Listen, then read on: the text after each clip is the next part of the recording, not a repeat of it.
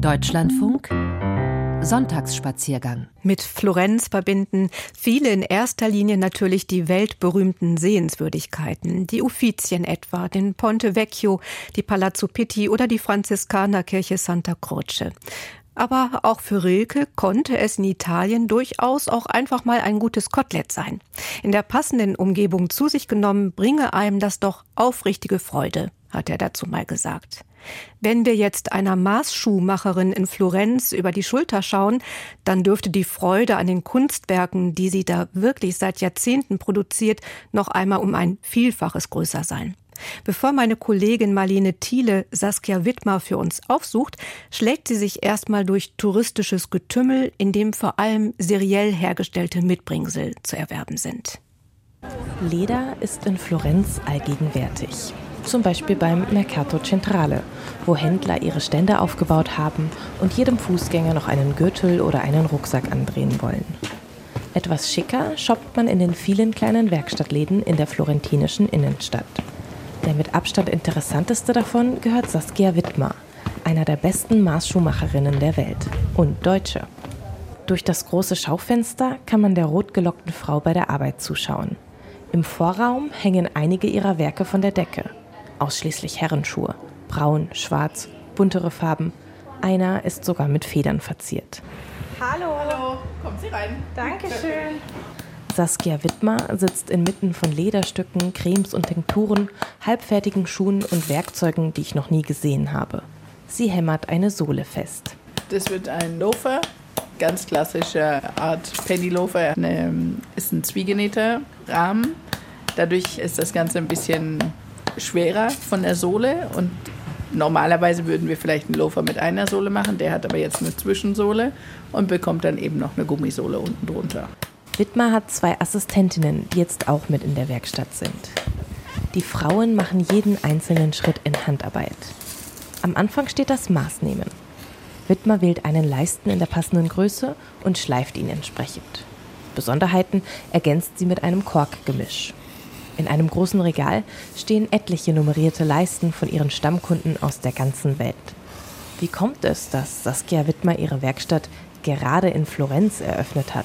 Auch Italien ist ein nettes Land, lässt sich hier aushalten. das war aber nicht der einzige Grund. Ich war auch in England und habe mich da umgeguckt.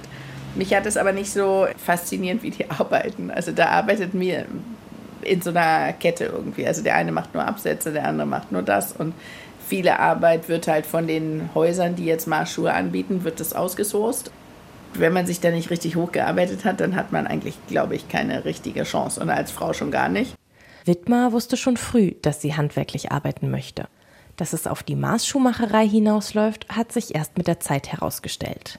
Fast drei Jahre lernte sie bei Benjamin Klemann in der Nähe von Hamburg. Kurz vor Abschluss ihrer Lehrlingszeit platzt dem Meister ein großer Auftrag, weshalb er Wittmer nicht als Gesellin übernehmen kann. Also reist sie zum italienischen Maßschuhmacher Stefano Bema. Die beiden haben sich sofort gut verstanden, erinnert sich Wittmer, während sie die Leisten mit einem zurechtgeschnittenen Papier umwickelt und Besonderheiten des Schuhs einzeichnet. Hier etwas versetzt die Schnurlöcher, da eine Naht zur Zierde. 96 bin ich hierher gekommen. Da gab es überhaupt keine Frau die Schuhe gemacht hat. Also das gab es gar nicht. Und ich glaube, Stefano fand das interessant. Ja, hat da auch nichts dagegen gehabt. Aber als ich dann meine eigene Werkstatt aufgemacht habe, da war das halt wirklich am Anfang, haben die Leute geguckt und haben gesagt, was macht die denn hier? Und das ist doch ein Männerberuf. Und ja, aber die gleichen Leute hört man eben heute noch und die sagen dann, wow, die ist ja immer noch da und macht es richtig gut. Heute gehört Saskia Wittmer zu den besten Maßschuhmacherinnen der Welt. Doch trotz hochkarätiger Kunden hat sie keinerlei Starallüren und Zeit genug, um mir in aller Ruhe ihre Arbeit zu zeigen. Im nächsten Schritt wird die Papierskizze auf das Leder übertragen und entsprechend zurechtgeschnitten. Die einzelnen Teile ergeben später den Schaft, den oberen Teil des Schuhs. Sie werden von einer Schäftemacherin zusammengenäht.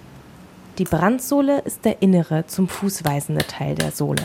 Dafür nimmt Wittmar robustes und biegsames Leder vom Hals des Rindes. Lammleder zum Beispiel wird eher bei feineren Jacken verwendet. Aus Krokodilsleder macht man am ehesten Taschen, wegen der dicken Hornplatten. Und natürlich haben auch manche Kunden besondere Wünsche.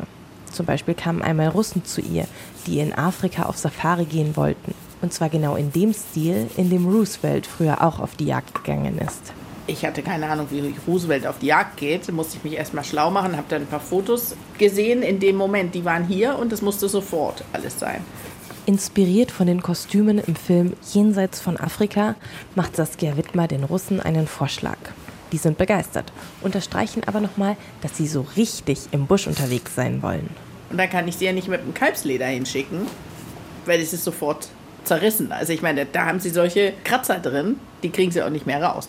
Und dann kam mir irgendwie in den Sinn, hatte ich meinen Kunden, der hat Elefantenhaut mitgebracht. Und dann habe ich gesagt, also das Einzige, was ich mir vorstellen könnte, was wir benutzen könnten, wäre eben Elefant, weil das, das können sie nicht zerstören, dieses Leder.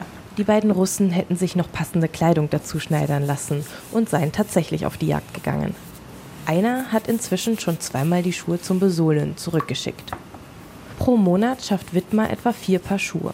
Sobald die Schäftemacherin den Schaft genäht hat, wird er in sorgfältiger Handarbeit über den Leisten aufgezwickt. Der Rahmen muss genäht werden, ein Gelenkstück wird eingesetzt und es gibt noch lauter weitere kleine und große Schritte, die die 50-jährige mir jetzt nicht zeigen kann. Ganz am Ende wird dann der Absatz aus mehreren Lederschichten und einer Gummischicht aufgebaut. Damit sind hier in der Werkstatt gerade Wittmers Assistentinnen beschäftigt. Eine davon ist Claudia. I'm putting a layer of the heel.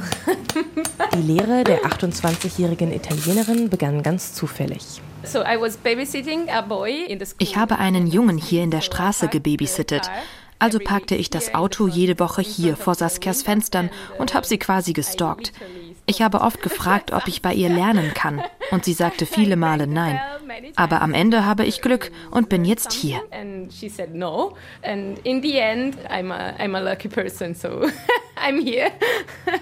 Ich konnte sie am Anfang nicht nehmen, weil wir schon zu dritt waren und es einfach vom Platz her zu eng wird, wenn wir zu viert hier drin arbeiten in der Werkstatt. Und das Mädchen ist dann aber weggegangen und von daher konnte ich dann sagen, ja, sie kann kommen.